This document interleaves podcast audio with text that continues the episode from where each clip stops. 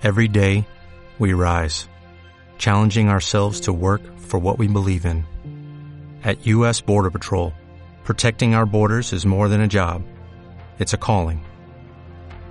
Agents answer the call, working together to keep our country and communities safe. If you're ready for a new mission, join U.S. Border Patrol and go beyond. Learn more at cbp.gov/careers. Hola, hola, muy buenas. Aquí estamos en Titanes Inmobiliarios. Aquí un servidor, Alberto Conesa, con todos vosotros. Y hoy vamos a hablar de algo muy importante. Y es que, oye, tú sabes qué pasa, que cuando inicias en el sector inmobiliario o cuando ya llevas tiempo, quizás te, te, te vicies, ¿no? Y esto es lo que pasa cuando, cuando realmente entras en la carrera de, en la carrera de agente inmobiliario, que el día a día te consume, el día a día, eh, el día a día te, te, te, pasa por encima y ese momento es el que, wow, eh, ¿qué necesito exactamente para dar más pasos, para dar pasos más rápido, para facturar más, para llegar a más clientes, para, no lo sé, pero hoy lo vas a saber. Hoy vas a saber exactamente qué necesita un agente inmobiliario para llevar a ese o llegar a ese siguiente nivel que todos queremos llegar. Bueno, los agentes inmobiliarios, como bien sabes, ¿no? Son profesionales que se dedican a la compraventa, alquiler de propiedades inmobiliarias. Casas, apartamentos, terrenos, locales, todo lo que sea, todo lo que sea tipo de, tipo de bienes raíces, ¿no? Por llamarlo de esa manera. Y para, para llevar a cabo todo su trabajo y sobre todo de manera efectiva, necesitan herramientas, se necesitan recursos. Y aquí yo te voy a compartir algunos recursos clave que necesitan los agentes inmobiliarios. Primer recurso clave básico de primera de inmobiliaria. Acceso a una amplia gama de propiedades.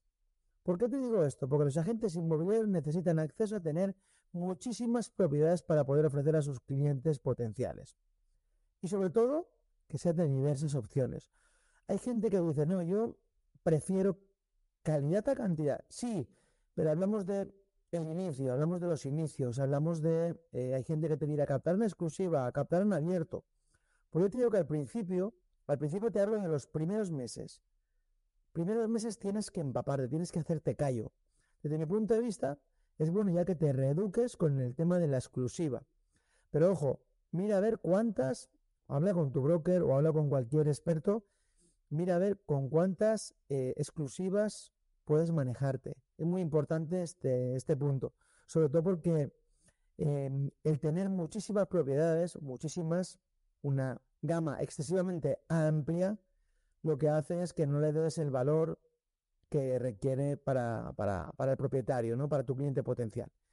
En este caso, tienes que decidir entre intermediar o representar. Yo, sinceramente, yo soy de representar. O representas a unos o representas al otro.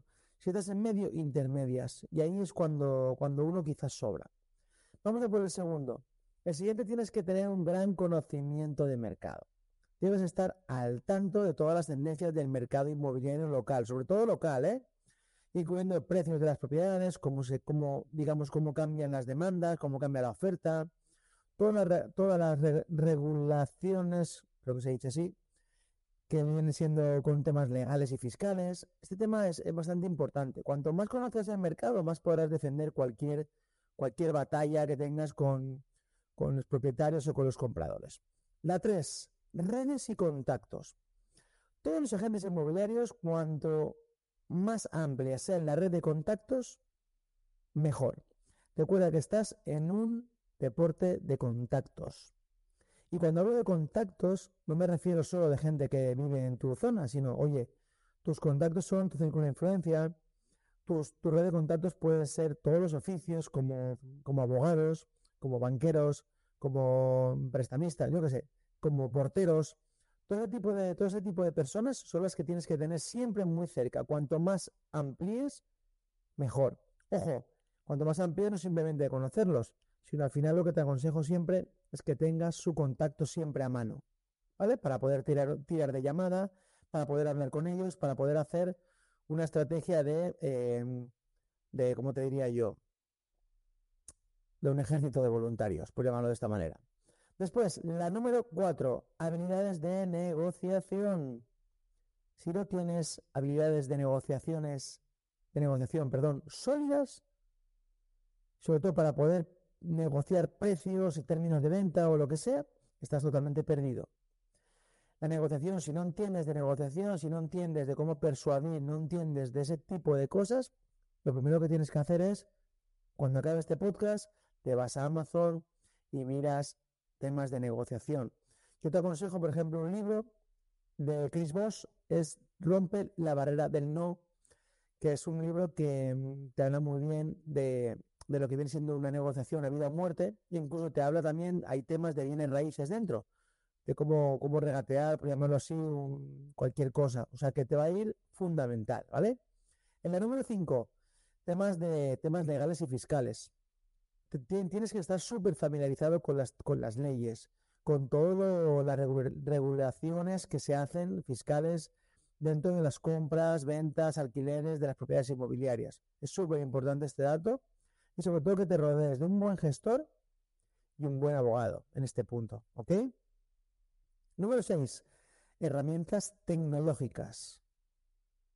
Te repito, herramientas tecnológicas. Los agentes inmobiliarios deben tener acceso a herramientas tecnológicas. La tecnología te acerca al cliente, no te aleja. La tecnología te hace más rápido que la persona o que, la, o que, tu, o que tu competencia que no lo utiliza. Por lo tanto, tienes que estar al tanto a las últimas de las nuevas tecnologías, aquellas que, te hagan más rápido, que te den mejor, que te den mejor calidad en el servicio, que te hagan estar delante de tu cliente potencial lo antes posible. Pues tienes sitios web, tienes plataformas de software, aplicaciones móviles para gestionar propiedades, tienes de todo. Y sobre todo, usa la tecnología para comunicarte con tus clientes de manera muy efectiva. ¿Ok?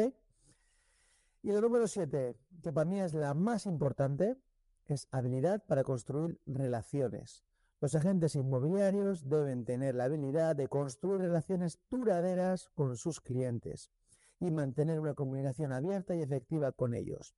En resumen, este punto es planes de referidos. Es qué planes tienes de referidos, qué estás haciendo con tu día a día, qué estás haciendo con tu vida, amigo amiga. Si no tienes planes de referidos, ¿qué haces? ¿Enviar todo tu marketing a tráfico frío? Sí, para que después el 90% de tu facturación sea o provenga del referido y tú no estás premiando al referido. Bravo, amigo, bravo, amiga. No, no, no, cambia el chip, cambia el chip. Premia al referido. Trabaja tus relaciones, construyelas y monetízalas. Ese es el primer punto que para mí es el primero de inmobiliaria que te tenían que dar. Y paso te lo doy yo. Así que nada, en resumen, los agentes inmobiliarios necesitan acceso a propiedad, conocimiento del mercado, red de contactos, habilidades de negociación, conocimientos legales y fiscales, herramientas tecnológicas, habilidades de construcción de relaciones para llevar a cabo su trabajo de manera mucho más efectiva. Espero que te haya gustado. Aquí estamos un día más en Titanes Inmobiliarios. No olvides dejar tus cinco estrellitas, me motiva mogollón, me motiva muchísimo.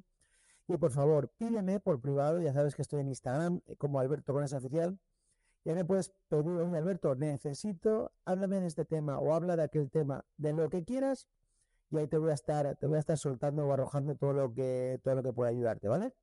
Cuídate mucho, te saluda Alberto con esa, mucha salud y vamos con toda. Esto es, recuerda, Titanes, ¿cómo, cómo, cómo? Inmobiliarios. Cuídate mucho, bye bye.